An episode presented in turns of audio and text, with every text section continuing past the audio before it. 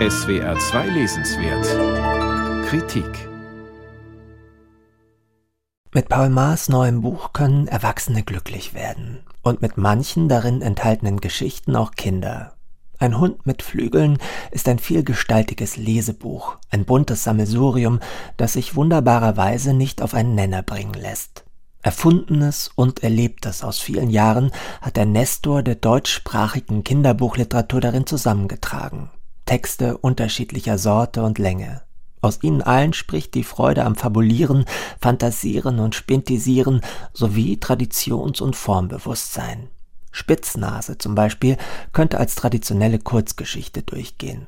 Beim Frühstück mit seiner Frau schmiedet der Erzähler heimliche Rachepläne an einem namentlich nicht genannten Herrn mit ausgeprägter Nase. Seine miesepetrigen Gedanken verbirgt er notdürftig hinter stupider Konversation und der aufgeschlagenen Zeitung. Nur Andeutungen auf einen früheren Urlaub und eine unliebsame Begegnung beleuchten das hasserfüllte Treiben hinter der sich runzelnden Stirn. Eine Geschichte, die wie nebenbei das Doppelleben illustriert, in dem wir alle uns bewegen. Der äußere Schein ist ja nur ganz selten völlig identisch mit den inneren Gefühlsturbulenzen.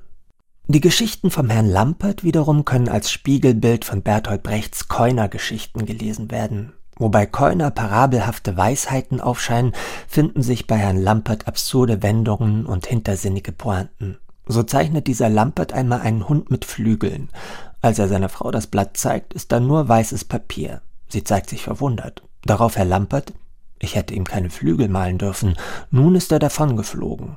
Dass Paul Maas Buch aus Fund- und Fantasiestücken den Titel Ein Hund mit Flügeln trägt, sollte nun nicht mehr erstaunen.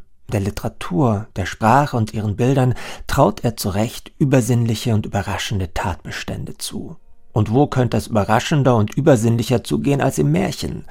Auch diese Textsorte beherrscht der bald 85-jährige Souverän. Die Geschichte Die beiden Türen widmet sich einem eigensinnigen Königssohn, der einer tückischen Versuchung nachgibt und hinter eine verbotene Tür blickt. Dort findet er ein Glück, das größer nicht sein könnte. Weil er aber seine Gier und Neugier nicht zu beherrschen vermag, verspielt er es so leichtfertig, wie er es zuvor errungen hat. Ein melancholisches Märchen, untertitelt Ma dieses klassische Stück, das zwischen Grimmschem Volks- und Haufschem Kunstmärchen schwebt. Paul Maas Buch bietet aber noch weit mehr. Eine Fabel vom Mond, der sich für den größten hält, ein satirisches Dramolett in zwei Akten, aufgeführt mit reißenden Kulturbürgern am Abendbrottisch. Oder ein Tagebuch aus den frühen 80er Jahren, in dem der Autor von einem Aufenthalt im damals noch gefährlichen New York berichtet. Sein Schwager, der berühmte Kameramann Michael Ballhaus übrigens, Bruder von Paul Maas Frau, drehte dort einen Film. An diesen New Yorker Tagen ereignen sich abenteuerliche Geschichten, von denen er hinreißend erzählt. So verschlägt es ihn in ein dubioses Hotel.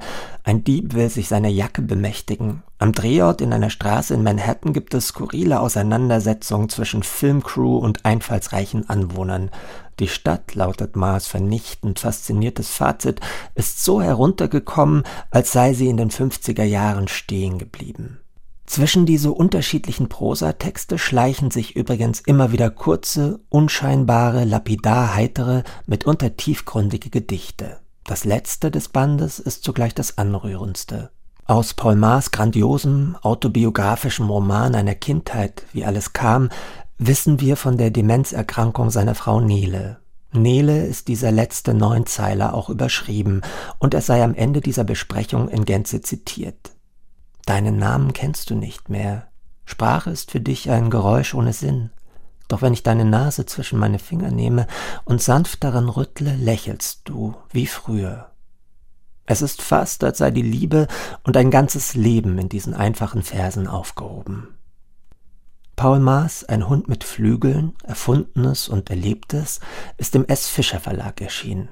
176 Seiten kosten 22 Euro.